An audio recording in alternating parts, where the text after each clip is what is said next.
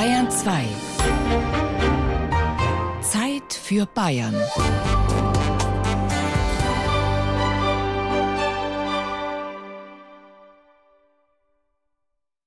Danke, Fräulein. Sie sind jetzt wirklich wahnsinnig nett zu mir gewesen, Fräulein. Ich weiß gar nicht, wie lange das schon her ist, dass ein so hübsches Fräulein wie Sie so nett zu mir gewesen ist.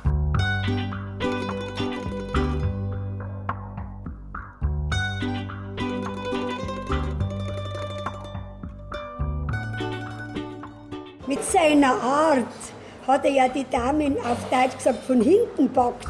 Mit seiner unschuldigen Art. Lieselotte Eisenrieder, Seniorchefin des Cafés Münchner Freiheit über dem Monaco Franze alias Helmut Fischer. Also er hat erstens einmal sehr gut ausgeschaut. Und zweitens einmal hat er diese unschuldige, sehr nette, sehr liebenswürdige, sehr höfliche, ruhige Art gehabt. Und das hat doch jede Frau gemacht. Wo warst denn heute Nacht überall? Ja, zuerst war er noch lang im Büro und dann war er beim Pip und dann beim Rom, also im Trecoloni und dann im Fontana di Trevi. Jeder versucht sein Ziel zu erreichen, der eine so und der andere so. Und er war halt der aufmerksame, nette Gent, wenn man das heute so sagt. Und dann? Und dann äh, im Adria und im Como, die haben jetzt bis drei, haben die jetzt auf. Und dann? Und dann, äh, dann noch woanders.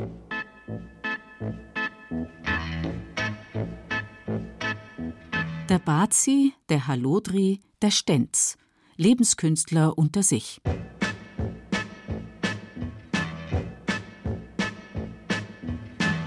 Ein Feature von Josef Berlinger.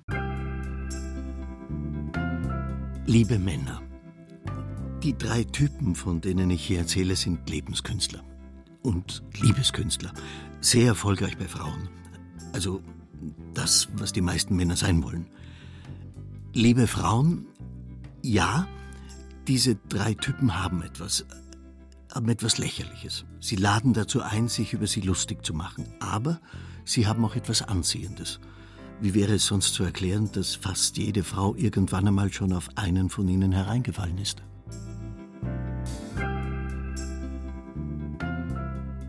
Die drei Typen sind nicht der Bazi, der Halodri und der Stenz. Ja, irgendwie schon auch, aber ich erzähle von drei konkreten Männern. Männern aus Fleisch und Blut. Nicht ganz.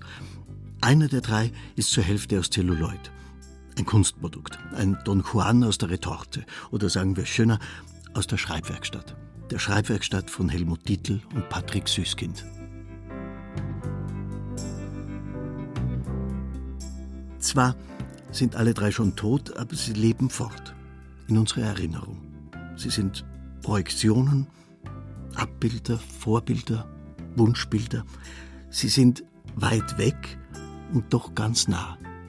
In Fotografien, in Büchern, in Filmen.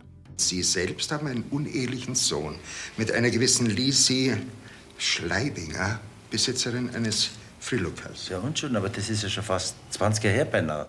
Da ist zum ersten Helmut Fischer als Monaco-Franze, der ewige Stenz. Motto, ein bisschen was geht immer. Aber verheiratet sind Sie mit einer Frau, der Sie in Ihrem sozialen Status unterlegen sind. Was?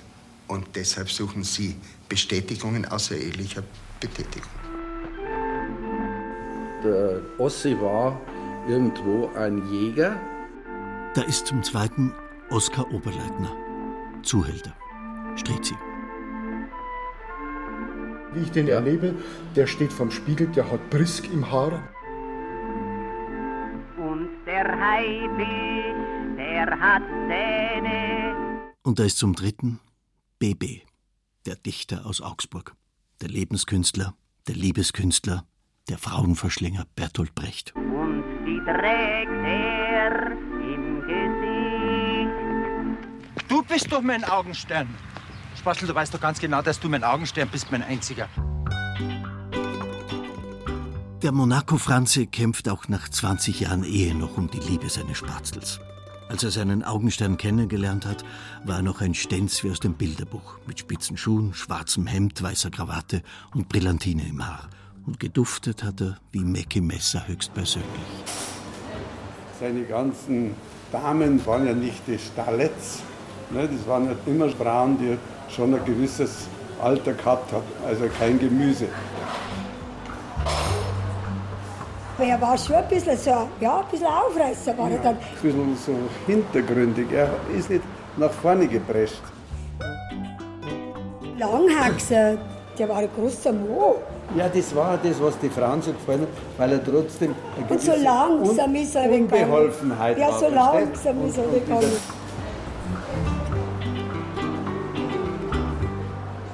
Der war fast ein bisschen so ein trauriger Typ.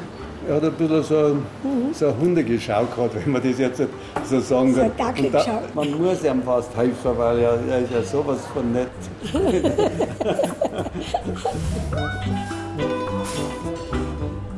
Die Eisenrieders sind Schwabinger Urgestein, Karl und Lieselotte. So richtige Münchner wie ich. Rassismus. Bin eine geborene Schwabingerin, beim Dr. Geisenhofer geboren. So eine gibt es ja gar nicht mehr. Die, wo so richtig münchnerisch reden wie ich. In den Cafés der Eisenrieders ist schon halb München verkehrt. Auch Flaneure lassen sich dort gerne nieder.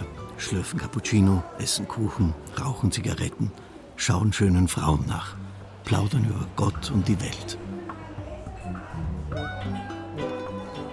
Lieselotte Eisenrieders liebster Stammgast im Café Münchner Freiheit war Helmut Fischer.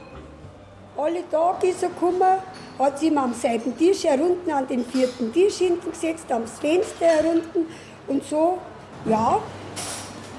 Der war ja so groß und ich bin so klar, 1,52, dann hat er mich aber so umarmt und in den Arm genommen. Geil, sowas, ja. Ein super duper Mann. Warum ist jetzt die wieder gegangen? Die war doch ganz nett.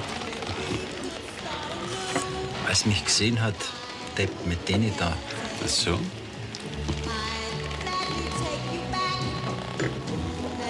Es mich jetzt für nichts anderes hält, als für einen ganz normalen Aufreißer. Ja. Ach so, meinst du? Ah, das kann man doch von dir wirklich nicht behaupten, Franzi. Am schönsten war ja die Einweihung von der Statue. Da waren wirklich Tausende von Leuten da. Und da haben wir so ganz große Lagerfeuer gemacht mit riesigen Kupferkessel. Und die waren aufgehängt, wie die Indianer. Der Stadtindianer Helmut Fischer, der eher ein Cowboy war, aber ein eleganter, mit gebügelter Hose und geschliffenen Manieren, einer, der eine Dame auch schon mal mit Handkuss begrüßen würde, hätte er nicht eine kaputte Bandscheibe. Er sitzt heute als überlebensgroßes Denkmal im Café Münchner Freiheit. Ein Denkmal, das die Spender Kadel und Lieselotte Eisenrieder viel Geld gekostet hat. Aber ihr liebster Gast war ihnen das wert. Pronto? Pippo? C'è Monaco lì? Entschuldigung, Moment. Bin gleich wieder da. So, jetzt sind Sie beide da, die Ellie und deine Frau. Ja, wie gibt's denn das, Herrgottsakrament? Immer das Geschiss mit der Elle. Ja, nein, nein, na komme ich natürlich nicht. Immer das Geschiss mit der Elli und all den anderen. Der Monaco Franzi muss organisieren, er muss lavieren, er muss schwadronieren, um sich herauszureden und seinen Frauen etwas einzureden. Die Frauen in ihrer Liebesnot reagieren auf ihre Art. Die eine geknickt, die andere gekränkt, die dritte geifernd und die vierte kratzend.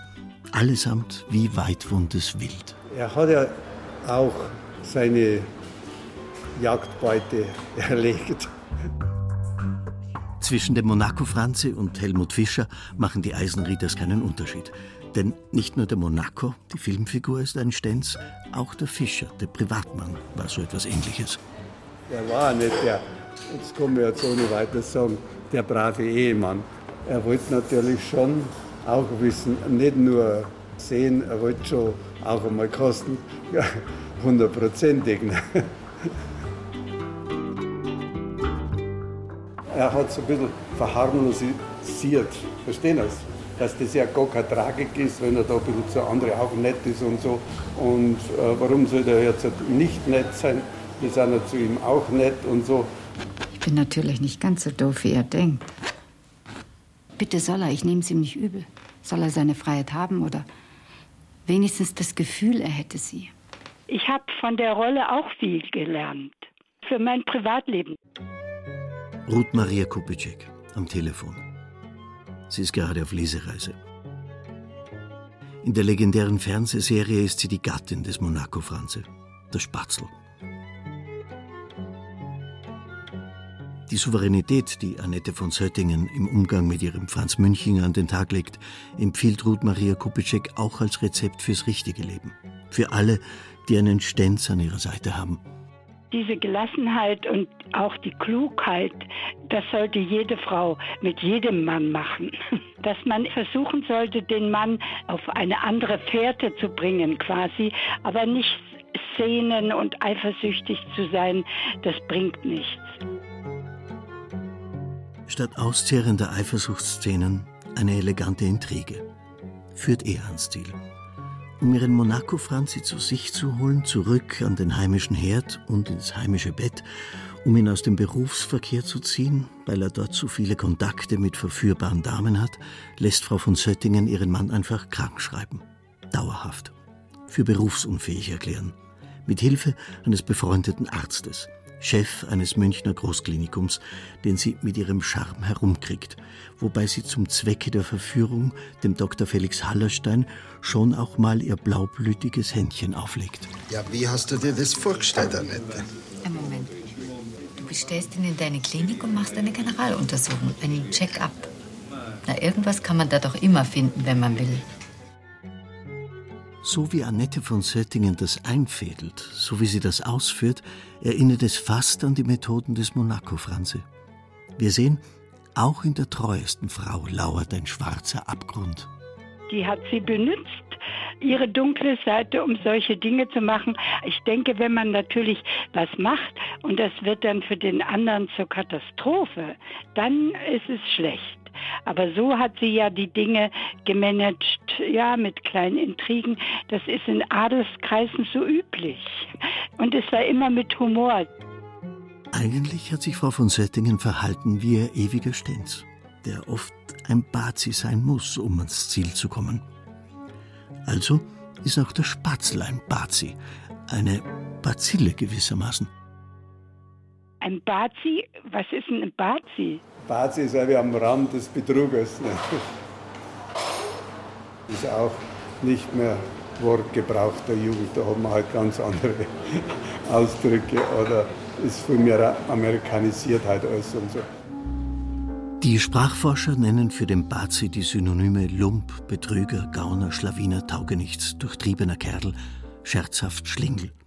Außerhalb Bayerns werden auch die Bayern insgesamt gern als Bazis bezeichnet. Hergeleitet wird der Bazi vom Patius, schwieriger Kerl, Stümper.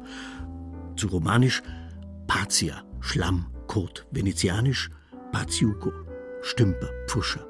Den Halotri umschreibt Ludwig Zehetner als leichtsinnigen, leichtfertigen, unzuverlässigen, arbeitsscheuen Kerl, als Taugenichts und Luftikus und führt das Wort zurück auf das griechisch-italienische Allotria, also Unfug, Dummheiten. Vielleicht hängt es auch damit zusammen, dass heutige Jugendliche mit Begriffen wie Bazi, Halodri und so weiter nichts mehr anfangen können, weil es diesen Männertypus heute so nicht mehr gibt. Sibylle Kraft. Also den Aufreißer gibt es natürlich in allen Varianten. Vom tumpen, einfältigen über den brutalen bis hin zum liebenswürdig charmanten. Da gibt es natürlich eine ganze Bandbreite. Sibylle Kraft ist Dokumentarfilmerin, Historikerin, Trägerin des Deutschen Preises für Denkmalschutz. Sie wohnt auch selbst in einem schönen alten Haus im oberbayerischen Isartal. Ein Haus, das ursprünglich einmal Vorbild sein sollte für eine Gartenstadt, die Prinz Heinrich von Wittelsbach bauen wollte. Als er im Ersten Weltkrieg fiel, wurde das Projekt nicht mehr weiter verfolgt. Nicht nur bayerische Denkmäler aus Holz und Stein haben es Sibylle Kraft angetan, auch solche aus Fleisch und Blut, wie der Strizi, ein Gegenstand ihrer Doktorarbeit. Ich bin mir sicher, dass meine Söhne, die Anfang 20 sind, mit den Begriffen Strizi, Halodri, Bazi nicht viel anfangen können, wenn sie ihnen überhaupt was sagen. Den Stenz, den kennen sie wohl vom Monaco-Franze her. Wir gingen auf Stanz. Ne? Von daher ist ja der Begriff ein Stenz. Nicht? Wir gingen auf Stanz, wir gingen aufreißen. Du bist auf Maidans gegangen und heute hat er sie wieder rausputzt. Nicht? Heute geht er auf Stanz, nicht? auf die schöne Gewandung und so. Stenz zeigt sich offen, er geht den Dingen entgegen und will Kontakt haben. Diese romantischen Vorstellungen von Freiheit und Abenteuer. Aber bitte soll er. Das sitzt so tief, da rührt man besser gar nicht dran. Man muss nur dafür Sorge tragen, dass ihm seine romantische Ader nicht zu sehr schwillt. Ganz behutsam. Listig. Du, äh, sag einmal, Spastel, äh, einmal ganz was anderes, was mir gerade so einfällt. Ein Strizi ist keiner, den wo man unbedingt besser sein muss, aber man muss ein bisschen aufpassen, dass es nicht übertreibt. Ein Bazi ist männlich. Ein Halodri ist für mich schon wieder was Verdrucktes, nichts Ehrliches. Aber eine Jacqueline kennst du doch noch, Franz. Was für eine Jacqueline? Die Junge aus dem Kosmetiksalon. Kenne ich nicht, Spastel. Ich kenne viele, aber eine Janine kenne ich keine. Jacqueline. Kurioserweise war der Monaco-Darsteller Helmut Fischer als Privatmann ein Verfechter der Aufrichtigkeit, während seine Ehefrau Uta Fischer-Martin es mit der Wahrheit nicht so genau nahm. Ausgerechnet die Frau, die von mancher Geschlechtsgenossin bedauert wurde, ob dieses hallotrihaften Ehemanns, ausgerechnet sie amüsierte sich über ihren zwanghaft ehrlichen Gatten. Zitat: Er hat nie gelogen, was ich überhaupt nicht verstehen kann, weil es das Leben manchmal einfacher macht. Und wenn es das einfacher macht, also Ausreden zu erfinden, dann habe ich überhaupt keine Hemmungen. Das war dem Helmut unmöglich. Uta Fischer-Martin in einem Interview mit Sibylle Kraft. Sibylle Kraft hat ein Buch herausgegeben. Helmut Fischer, der unsterbliche Stenz. Diese Leichtigkeit, dieser Bruder Luftikus, den er in dem Monaco Franze als ewiger Stenz verkörpert, das hatte er in seinem ganz normalen privaten Leben nicht. Also er war ein eher, sagt er von sich aus, auch schwerfälliger Typus. Jemand, der zum Zorn, zum Jähzorn gar geneigt hat. Natürlich gerade das Thema Frauen und sein Umgang mit der Weiblichkeit, da gab es wohl sehr große Parallelen der Jägerinstinkt. Nicht? In dem Moment, wo die Beute erlegt war und so, waren auch die ganzen Geheimnisse gelüftet. Die Suche nach dem ewig Weiblichen, wobei es beim Stenz im Unterschied zum Aufreißer der einfachen Art nicht unbedingt nur ums Ziel geht, sondern der Weg ist das Ziel. Aber eigentlich immer der bayerische Gentleman, nicht? Einer, der die Frauen liebt und die Frauen spüren das und lieben ihn wiederum. Was für mich ein Stenz, ein Hallodri, ein Strizi oder ein Bazi ist, im Grunde genommen sind es ja Kinder. Also es sind freche Lausburben, die ihr ganzes Leben lang mit nichts anderem beschäftigt sind, als ihr Ego möglichst stark aufzupumpen, weil sie in Wirklichkeit ganz wenig Selbstwertgefühl oder Selbstbewusstsein haben. Verheiratet waren sie alle miteinander und ausgenutzt haben sie dich und beschissen hinten und vorn. Glaubst du, dass du so gemein bist, Waltraud? Ja, stimmt's vielleicht nicht? Cleo Kretschmer Buchautorin und Schauspielerin. Bekannt geworden in den 70er Jahren durch Klaus Lemkes Filmkomödien, in denen sie die improvisationsfreudige Hauptdarstellerin ist. Bei Monaco Franzi hat sie eine Nebenrolle, Waltraud, die ihre Freundin Ellie warnen will vor all den Monacos. Und wenn man sich das Ganze astrologisch anschauen würde, dann würde man feststellen, dass die Typen alle Mutterprobleme haben. Entweder haben sie eine lieblose oder eine zu dominante Mutter gehabt und deshalb hat sich ganz tief in ihrem Innen so ein Frauenhass aufgebaut, der ihnen aber gar nicht bewusst ist.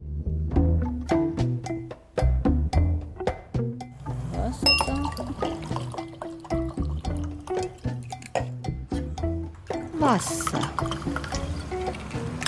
Zum Wohl.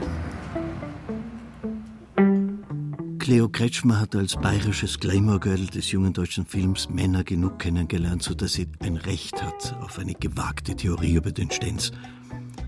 Eine Gehirnblutung warf sie 1998 aus der Bahn und hätte ihr beinahe das Leben gekostet. Aus dem Koma erwacht, musste sie neu sprechen lernen und durfte sich selber neu erfinden. Und neu erziehen. Statt in Diskos und auf Partys geht sie jetzt in die Natur und gönnt sich Ruhe, gutes Essen und genügend Schlaf. Und die alte Lebensfreude ist zurückgekehrt. Und da hinten irgendwie hängt unsere Göttin, die Morgana von Husarien. Cleo Kretschmer ist in die bayerische Provinz gezogen, nach Dorfen, und will dort mit ihrer Freundin Christine aus einem Second-Hand-Laden einen Kreativpool machen. Ein pulsierendes, alternatives Kulturzentrum. Sie beschäftigt sich derzeit mit Schamanismus und hat für das Stenzentum nur mehr ein mildes Lächeln übrig. Das sind halt einfach Buben, die gern spielen, aber es sind absolut keine Männer. Ein Mann ist was anderes. Ein Mann ist für mich jemand, der stark ist, der ein riesengroßes Herz hat, der Humor hat, der gern Verantwortung übernimmt, der liebevoll ist und mit beiden Beinen auf der Erde steht und das absolut nicht nötig hat, Frauen ja, zu verarschen. Wissen Sie, was ein Stenz ist, Fräulein? Dann wollen Sie vielleicht ein bayerisches Wörterbuch. Nein, Fräulein, mehr sowas wie der bayerische Mann im Wandel der Zeiten. Das Einzige, was man nicht machen darf, man darf sich in so einen nicht verlieben, weil sonst ist man geliefert. Nehmen Sie die Memoiren von Giacomo Casanova. Casanova? Na, na jetzt sind wir ganz auf dem falschen Dampfer. Der Hallodreh ist ein Pfiffikus. Es gibt im Tarot eine Karte der Fool. Der wandert einfach pfeifend durchs Leben, schaut immer in die Luft und merkt überhaupt gar nicht irgendwie, dass vor ihm eigentlich ein Abgrund ist. Er sieht die Sterne, er sieht die Wolken und er findet alles toll und er pfeift dazu. Jetzt passen Sie auf, Fräulein. Ich brauche also, ich benötige eine literarische Rechtfertigung respektive historische Untermauerung meines durch und durch unsoliden Lebenswandels. Sie verlangen etwas viel von mir. Ich weiß, Fräulein. Dumme Lügen werden nicht verziehen, aber wenn er sich was richtig Tolles, Kreatives ausdenkt, dann kann man ihm verzeihen. Wenn der Stenz also ein Bazi ist, was oft vorkommt, wogegen ein Bazi nicht unbedingt ein Stenz sein muss.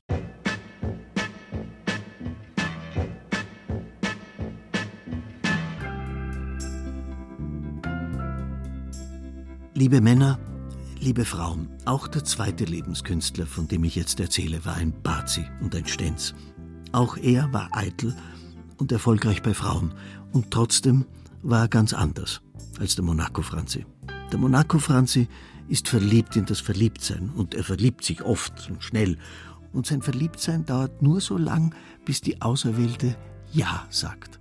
Was danach kommt, erlebt der Monaco Franzi nur mehr als Gschieß. Immer das Gschieß mit der Elli.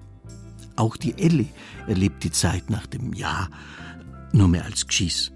Aber als ziemlich existenzielles Gschieß. Ist der Stenz Monaco Franzi also ein verantwortungsloser Hallotri?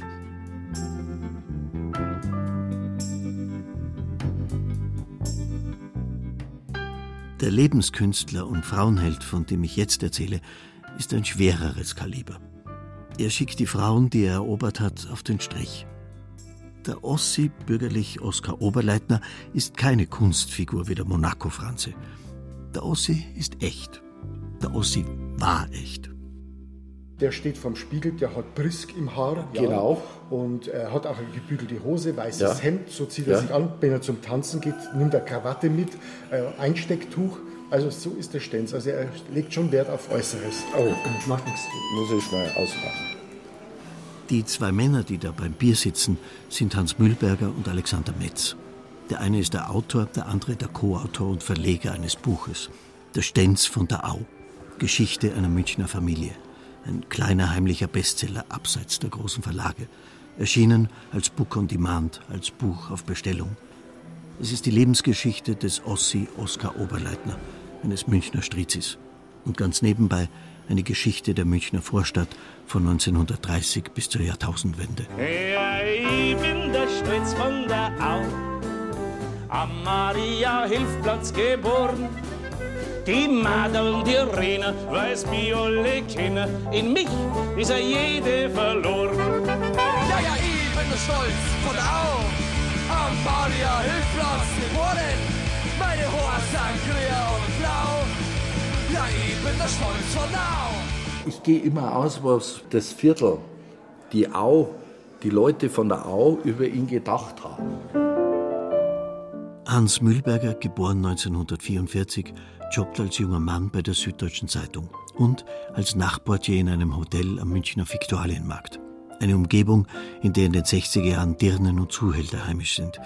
Und weil Hans Mühlberger die Einkünfte seiner Hotelchefin aufbessern will, vermietet er die Zimmer auch stundenweise und lernt irgendwann auch den Ossi kennen, der ihm nach und nach sein Leben erzählt. Der Ossi war irgendwo ein Jäger und im Hintergrund hat er die Lilly als festen Kern. Die Lilly war seine Freundin. Das war seine Heimat. Und seine Heimat. Seine Heimat ja. Genau. Wir haben Swing- und Soulmusik gehört, erinnert sich der Ossi im Buch von Mühlberger und Metz. Wir haben Whisky getrunken bis zum Abwinken und haben die guten Ami-Zigaretten geraucht. In der Familie von der Lili habe ich in Saus und Braus gelebt. Trotzdem habe ich meine anderen Liebschaften nicht vernachlässigen dürfen. Es war schon ein bisschen stressig. Wenn er quasi mit der Lilly zusammen war, dann war es seine Traumfrau. Und die hat er auch nach außen hin, ja, dass seine Stammfreundin ist. Ja, Also ich glaube aber, dass die. Lilly schon geahnt hat, was da läuft. Aber das war eine der Frauen, die damit umgehen konnten. Richtig. Ich glaube, so ein Stenz hat immer eine Frau an seiner Seite, die mit so einem Mann umgehen kann. Auch. Richtig. Die sämtliche Augen zudrückt. Richtig, so, ja, so, ist auch die richtig. Lilly ein. Richtig. Ich meine, du hast sie ja gekannt. Die Ja, ja. Die Lilly, so erinnert sich der Ossi, die Lilly war meine Stammfee. Sie war eine Schönheit aus der Maikäfersiedlung beim Michaelibad. Jeder Mensch sucht doch irgendwie einen Halt. Und die Lilly gab ihm natürlich diesen Halt, was ihm andere Frauen nicht gaben. Die hat was Bodenständiges. Genau. Und ich glaube, dass sie durchaus gewusst hat, was da läuft bei ihm. Also, Ja, aber sie wollte es nicht wissen. Die Lilly bleibt auch in späteren Jahren Ossis Hauptfrau. In späteren Jahren, als er bereits Zuhälter ist. Seine Damen gehen auf den Strich, um aus ihrem kleinen, tristen Leben herauszukommen. So wie auch der Ossi durch seine Zuhälterkarriere aus seinem Milieu herausgekommen ist. Von dem er sich aber nie distanziert. Er liebt seine Au. Dieses alte, kleine Leute- und Arbeiterviertel von München. Hier ist er 1930 geboren und groß geworden.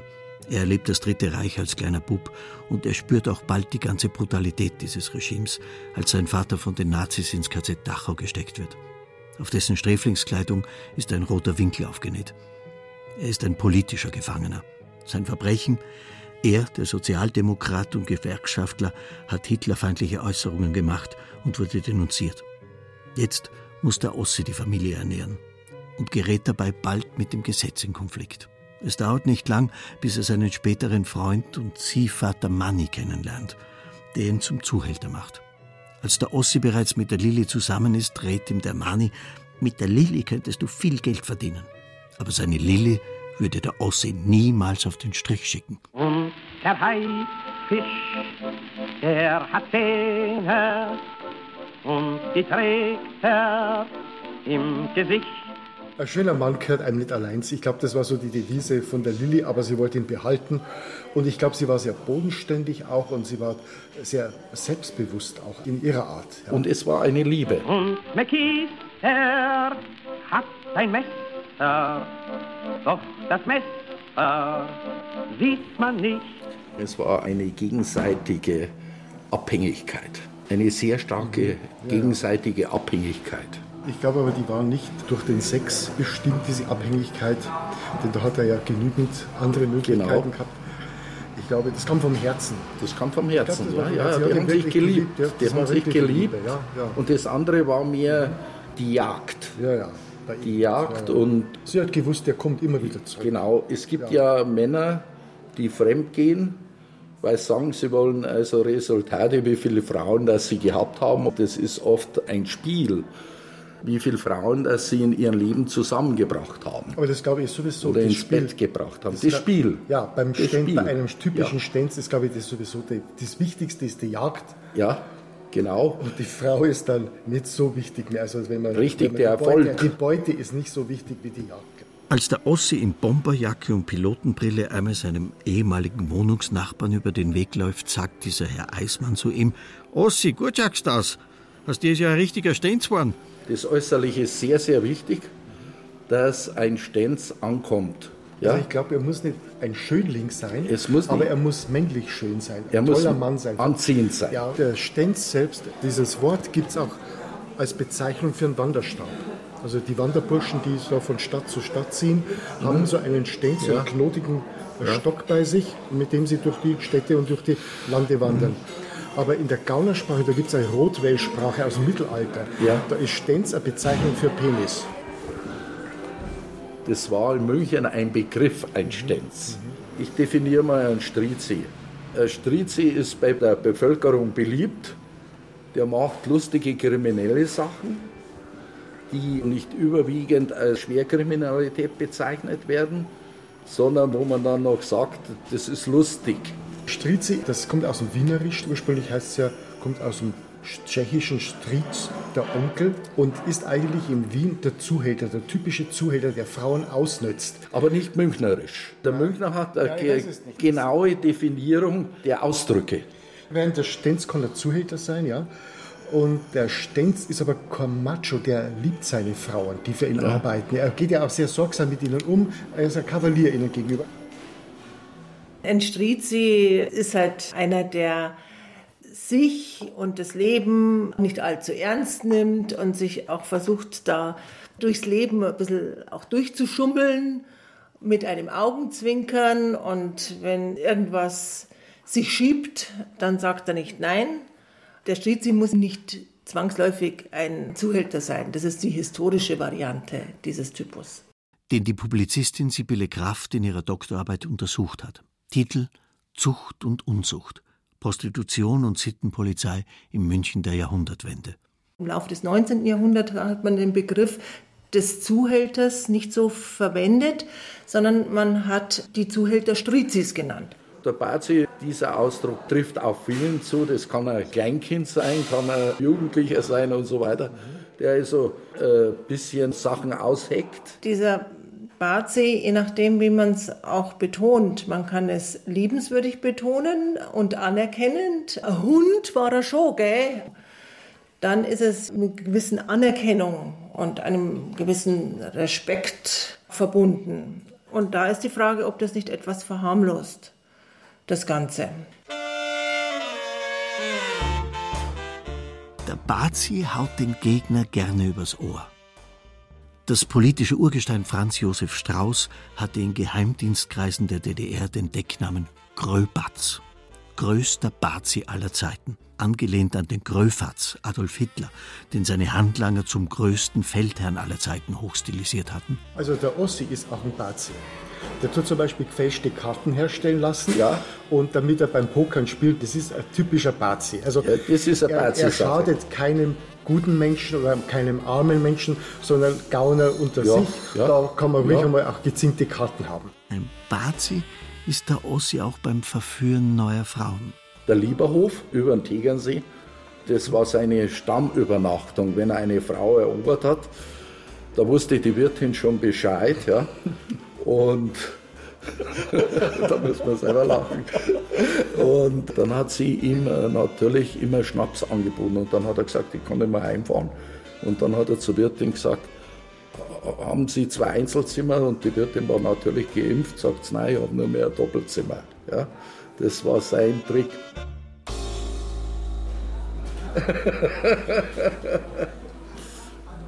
Der Herr Lodri ist überhaupt nicht bindungsfähig, während der Stenz ja meistens eine feste Frau hat, einen Ja. Heimathafen Ja. hat.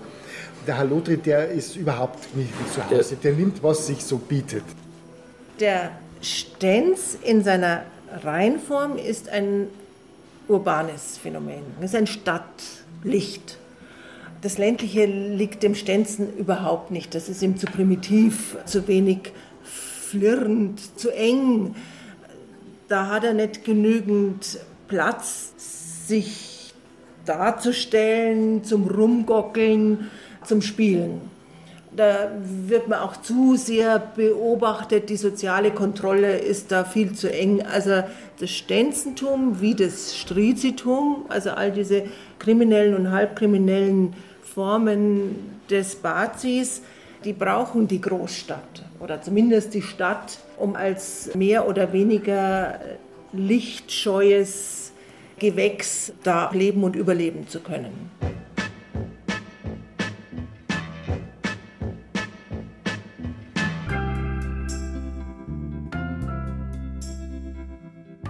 Liebe Männer, liebe Frauen, der dritte Lebenskünstler, von dem nun die Rede ist, verlässt in jungen Jahren sein provinzielles Augsburg und sein fast provinzielles München und zieht in die Großstadt, in den Moloch, den Dschungel Berlin, um das Überleben zu lernen. Verwisch die Spuren, beschwört Bertolt Brecht. Auch er hat Erfolg bei den Frauen, wie der Stenz Monaco Franze und der Bazi und Strizi Ossi. Und auch er mutet den Frauen einiges zu.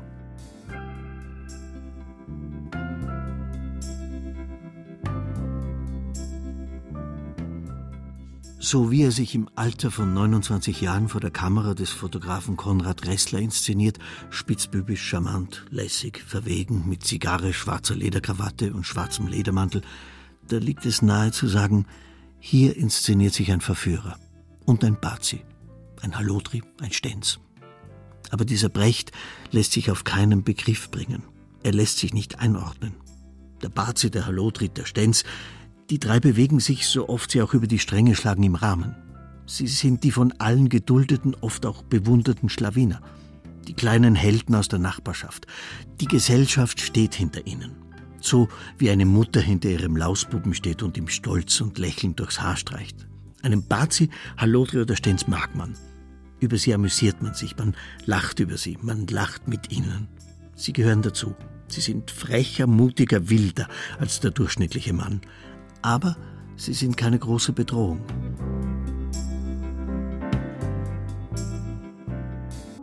Bertolt Brecht dagegen, der Dichter aus Augsburg, schreibt einmal als reiferer Mann, in meine leeren Schaukelstühle vormittags setze ich mir mitunter ein paar Frauen und ich betrachte sie sorglos und sage ihnen, in mir habt ihr einen, auf den könnt ihr nicht bauen. Das ist nicht nur privat, sondern auch politisch gemeint. Gerichtet an die Adresse der Kapitalisten und Kommunisten. Sie sollen nicht auf ihn bauen können. Trotzdem ist Bertolt Brecht bei aller Zartheit und Schmächtigkeit auch ein Bauarbeiter. Politisch baut er jahrzehntelang am Modell eines freiheitsliebenden Sozialismus. Vergeblich. Und privat baut er sein Erwachsenenleben lang am Modell einer unabhängigen, ungebundenen Liebe. Einer Liebe ohne Besitzanspruch. Ebenso vergeblich. Er lässt sich zwar von keiner Frau besitzen, meldet selbst aber bei seinen diversen Frauen Besitzansprüche an. Das ist keine freie Liebe. Hiltrud Henschel. Das ist eine vollkommen unausbalancierte, asymmetrische Beziehungsgeschichte, die er mit allen Frauen hat. Was nicht heißt, dass die Frauen nicht auch profitiert hätten. Aber er schreibt ja auch einmal, der Männerwollust ist es, nicht zu leiden. Und seine Frauen haben alle gelitten. Wirklich vorbildlich war es natürlich nicht, weil die Frauen natürlich eine ganze Menge Opfer auf der Strecke blieben. Diese Tatsache und der Vorwurf, der Dichter habe seine Frauen auch noch als billige Arbeitskräfte missbraucht, bescherten ihm viele schlechte Nachrufe. Wir haben ihn ausgebeutet. Die Schauspielerin Käthe Reichel, einstige Geliebte von Bertolt Brecht. Ich beute ihn seit 50 Jahren jeden Tag aus, wenn Sie so wollen. Dennoch, die Feministinnen und Feministen aller Länder vereinigten sich und haben auch Jahrzehnte nach des Dichters Tod noch Schaum vor dem Mund. Anders die Publizistin und Ausstellungsmacherin Hiltrud Henschel. Sie hat der Versuchung, Brecht als Unhold darzustellen, widerstanden. Vor allem habe ich mich da um Fairness bemüht in diesem ganzen polemischen Kampf. Ich musste mich ja auch oft rechtfertigen, wenn man mich gefragt hat, an was schreibst du gerade, sage ich Brechts Frau. Oh Gott, dieser Finsterling. In ihrem Buch Brechts Frauen übt Hiltrud Henschel Nachsicht, auch wenn es ihr schwerfällt. Weil es eben so viele Beispiele gibt, die einfach unsäglich sind. Etwa wenn Brecht sagt, die Frauen reichen nicht über ihr Bett hinaus. Aber es gibt auch den anderen Brecht, der seine Frauen fordert und fördert, der sie unterstützt und empfiehlt, der sie wachsen lässt und glücklich macht, der sie verehrt und wertschätzt. Ich kenne keine Frau, die nicht solche Liebesbriefe, Liebesgedichte bekommen möchte. Er hat unglaublich faszinieren können mit Sprache und er hat sie ernst genommen eben auch als Mitarbeiterinnen. Er hat auf sie gehört. Es gibt wenige Autoren, die sich so haben reinreden lassen in ihr Werk. Das hat bestimmt fasziniert. Und wie die Steffin, glaube ich, einmal sagt, in der Kunst der Ars Amandi war er auch nicht übel. Erste Versuche in der Liebeskunst unternimmt Brecht bereits als reifer Knabe. Dabei hat er gute Karten, denn er ist ein Bazi. Als sein Vorrücken in die neunte Klasse wegen einer verpatzten Französisch-Schulaufgabe gefährdet ist, nimmt er rote Tinte, streicht sich in seiner Arbeit mehrere Fehler an, die keine waren, geht zum Lehrer und fragt ihn, was hier falsch sei. Der Lehrer muss zugeben, dass diese Worte richtig seien und er zu viel angestrichen habe. Dann, sagt Brecht, muss ich doch eine bessere Note haben. Der Lehrer ändert die Note und Brecht bleibt nicht sitzen. Seinen Vornamen schreibt der junge Mann damals mit weichem D. Er muss sich in der Härte erst noch üben. Mit seinen Freunden zieht er durch die Augsburger Lechauen. Mit Gitarre, Rauch und Alkohol verlieren sie die Hemmungen. Und der junge Brecht findet bald heraus, dass es zweierlei Mädchen gibt. Die, die es mit sich machen lassen und die, die es nicht mit sich machen lassen. Dabei stürzt er sich nicht ausschließlich auf die erste Sorte. Es fordert ihn heraus, wenn ihn eine hinhält. Und wenn eine schon einen anderen hat, bringt er die beiden dazu, aufeinander zu verzichten. Das erreicht er nicht mit den Fäusten. Die sind bei dem herzschwachen jungen Mann unterentwickelt, sondern mit Reden und mit Deklamieren, mit Betören und mit Beschwören, mit Dreistigkeit und mit Charme, mit frechen Sprüchen und mit Lügen. An Marianne Zoff schreibt er, ich habe keine Frau außer dir und werde keine haben. Ich habe keine Lust, mit jemand anderem zu schlafen. Er log einfach drauf los, erinnert sich Bi, Paula Bannholzer. Die Lüge als Mittel zum Zweck. Vom Brechts Dichterkollegen Gottfried Benn ist der Spruch überliefert: Gute Regie ist besser als Treue. Vor allem das Erobern ist ihm so wahnsinnig wichtig. Mit Widerständen, das ist ja viel lustiger und gibt viel mehr das Selbstbewusstsein. Nicht? Der junge Brecht will gleichzeitig die begehrte Bi, Paula Bannholzer, und die Schauspielerin Marianne Zoff. Das erfordert eine raffinierte Choreografie der Rendezvous. Die Zoff nimmt ihn in Schutz. Ein großer Mann darf auch lügen. Macht das vielleicht einen Menschen arm? Das hat ja Brecht schon in seinem jugendlichen Tagebuch festgehalten. Ich kommandiere mein Herz. Ich habe mich in der Hand. Ich lasse mich nicht verschlingen von Gefühlen. Das war für ihn so das Grundkonzept von Liebesbeziehungen. Und das hat er immer wieder versucht zu vermitteln, zwischendurch missverständlich, weil die Frauen dachten, sie sind die Einzige trotzdem. Bertolt Brecht ist ein animalischer, genialischer, radikaler Unabhängiger. Ich kann nicht heiraten, verkündet er. Ich muss Ellbögen frei haben, spucken können, wie es mir beliebt, allein schlafen, skrupellos sein. Aber wie zum Trotz gegen sich selbst heiratet er doch. Die Schauspielerin Helene Weigel.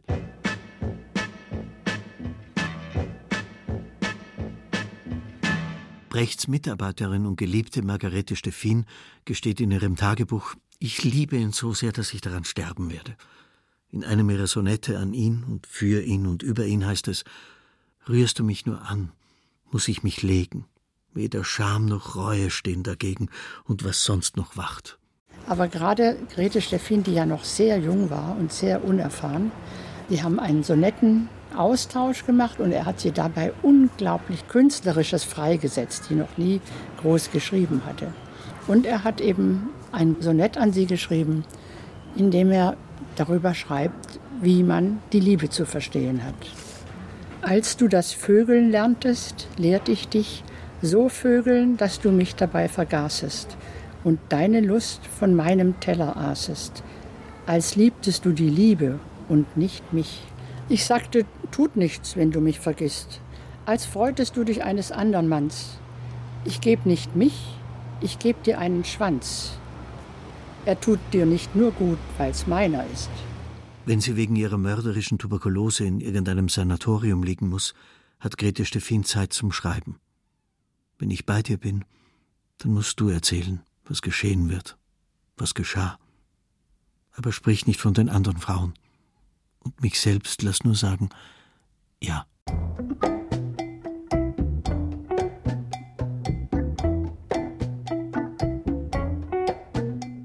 Ich habe den Brecht nicht haben können, gesteht Marie-Louise Fleißer einmal rückblickend. In ihrer Schlüsselerzählung Avantgarde schreibt sie, die Ostermeier ertrug den Schwarm von Weibern nicht mehr, der um ihn herum war. Jede ein Ausbund. Einzig Helene Weigel, Brechts Ehefrau, erträgt den Schwarm von Weibern. Annähernd. Die vielen unbedeutenden Eroberungen Brechts kann sie wegstecken. Und die wichtigen Geliebten und Vertrauten Brechts versucht sie leidend zu dulden. Die Elisabeth Hauptmann, die Margarete Steffin, die Ruth Berlau, aber auch die Käthe Reichel, die Käthe Rühlicke und die Isot Kilian. Mit allen hat Brecht über die künstlerische Zusammenarbeit hinaus ein Liebesverhältnis. Und keine ist die einzige. Helene Weigel ist seine Ehefrau und seine Schauspielerin, seine Intendantin, die Mutter seiner Kinder, die Köchin, Hausfrau und Gastgeberin seiner vielen Besucher, die Patronin, die alle und alles zusammenhält, die für den Freiraum sorgt, den Brecht so dringend braucht, die über allem thront, sich neben allen behauptet, hinter allen die Zähne fletscht. Barbara Brecht-Schall, die Tochter von Bert Brecht und Helene Weigel, erinnert sich, da habe ich irgendwas gesagt, das muss doch furchtbar sein, dass sein Vater so, Papa so untreu war. Und sie sagt, ja, eigentlich war ja dein Vater ein sehr treuer Mensch. Leider zu zu viel. Das Wort Betrug kommt, glaube ich, bei ihm gar nicht vor. Keine Kategorie. Später hat Grete Steffin über Brecht gesagt, natürlich hat er keine Schuld. Er hat mir immer gesagt, er hat das Gewissen eines Eisklumpens. In einem Brief an Steffin hat er geschrieben, ich meine nur, wenn einer an nichts hinge, dem stünd auch keine schlimme Zeit bevor. Darf man Frauenverschlingen wie Brecht eine Schuld geben? Beschuldigen nicht, nein, beschuldigen nicht, aber verantwortlich für die Schmerzen von den Frauen sind sie schon. Also aus der Verantwortung für das Glück von Liebesbeziehungen oder das Unglück ist man doch, oder nicht? Er hat natürlich, äh, oder hat er nichts versprochen? Ja, aber wir hätten ja weggehen können. Käthe Reichel als junge Schauspielerin eine der letzten Geliebten Brechts. Warum sind Sie nicht weggegangen? Er hat ja nicht an Ketten gehalten. Ruth Berlau, die dänische Schauspielerin und Globetrotterin, schreibt an die Adresse Brechts: Schwächen? Du hattest keine. Ich hatte eine. Ich liebte. Einmal gibt es ja diesen Satz von Ruth Berlau, ein leises Hallo hinter ihr. Da lag die ganze Zärtlichkeit und Verlockung drin. Ganz raffiniert, wirklich Verführungskunst. Ruth Berlau mit ihrem vor Sehnsucht brennenden Schoß, sie, der die Männer hinterherlaufen, sie behauptet, 70 Prozent aller Frauen seien frigide, seien sexuell unbefriedigt. Und sie, Ruth Berlau, will ausgerechnet den Mann haben, den Mann für sich allein haben, der nicht zu haben ist. Brecht. Weil sie ihn nicht kriegt, wird sie hysterisch und alkoholkrank. Obwohl sie ihn viel bedrängt, schreibt sie ihm, ich will dein Leben nicht stören. Auch brauchst du vielleicht neue, junge, schöne Frauen. So wie auch der Strizi und Bazi Ossi immer wieder neue Frauen braucht. Und der Stenz und Bazi Monaco Franze. Was dem sein Gschieß mit der Elle ist, ist dem Bertolt Brecht das Gschieß mit der Berlau. Freilich in einer Hardcore-Version, sehr heftig, sehr tragisch.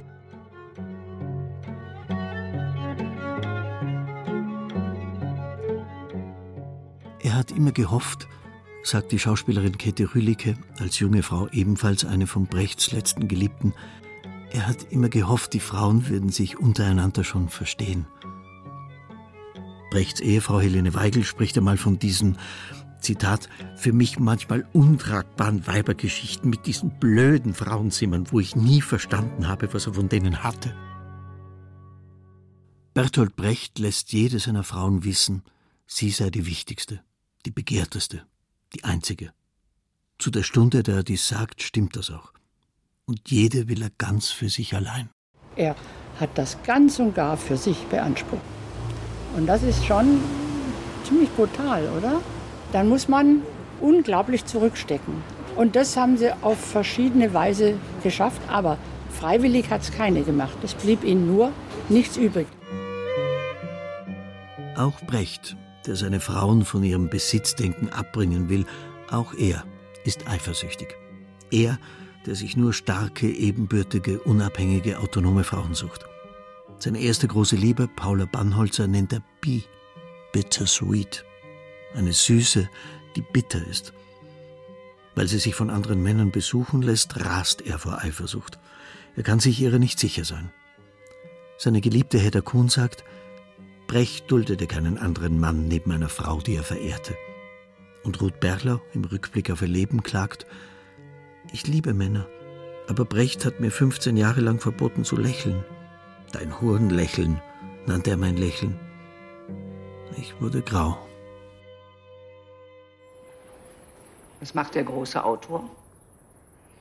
Weidet er Ziege Nummer 2. Ruth Berlau in Jan Schüttes Film Brechts letzter Sommer. Das ganze Leben eine Lüge. Das Trinken macht dich böse, nicht das Leben. Was ist? Ich bin die Hure eines Klassikers. Ich darf das. Nicht nur im Bukower Landhaus zu DDR-Zeiten, auch zuvor im unsicheren Exil ist Brecht der Patriarch eines leidlich funktionierenden Familienverbandes und einer prächtig funktionierenden Factory.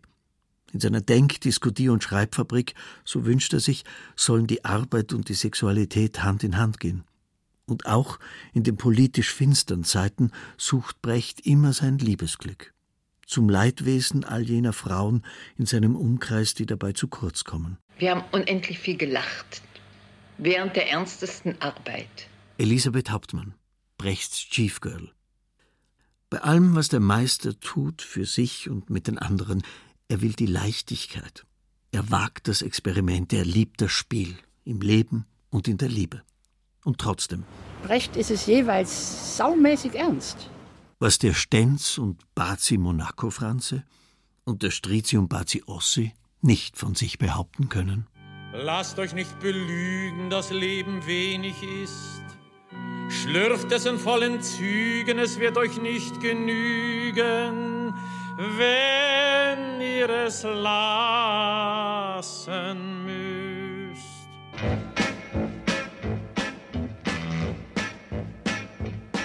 Oh, show me the way to the next little girl.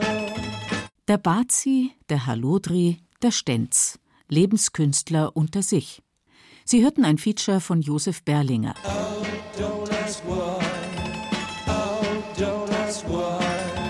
Der Erzähler war Johannes Silberschneider. Technik Monika Xenger, Regie der Autor. Redaktion Gerald Huber. Show me the way to the next little girl. Oh, don't ask why. Oh, don't ask why. Filmzitate aus Monaco Franze, Der ewige Stenz von Helmut Dietl und Patrick Süßkind, Brecht, Die Kunst zu leben von Joachim Lang sowie Abschied, Brechts letzter Sommer von Jan Schütte.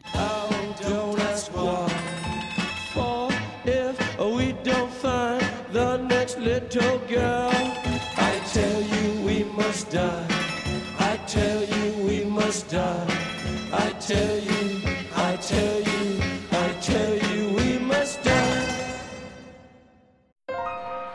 dieser Podcast gefallen hat, dann gefällt Ihnen vielleicht auch Mythos Bayern, der Bayern 2 Podcast zur Landesausstellung 2018 mit Gerald Huber.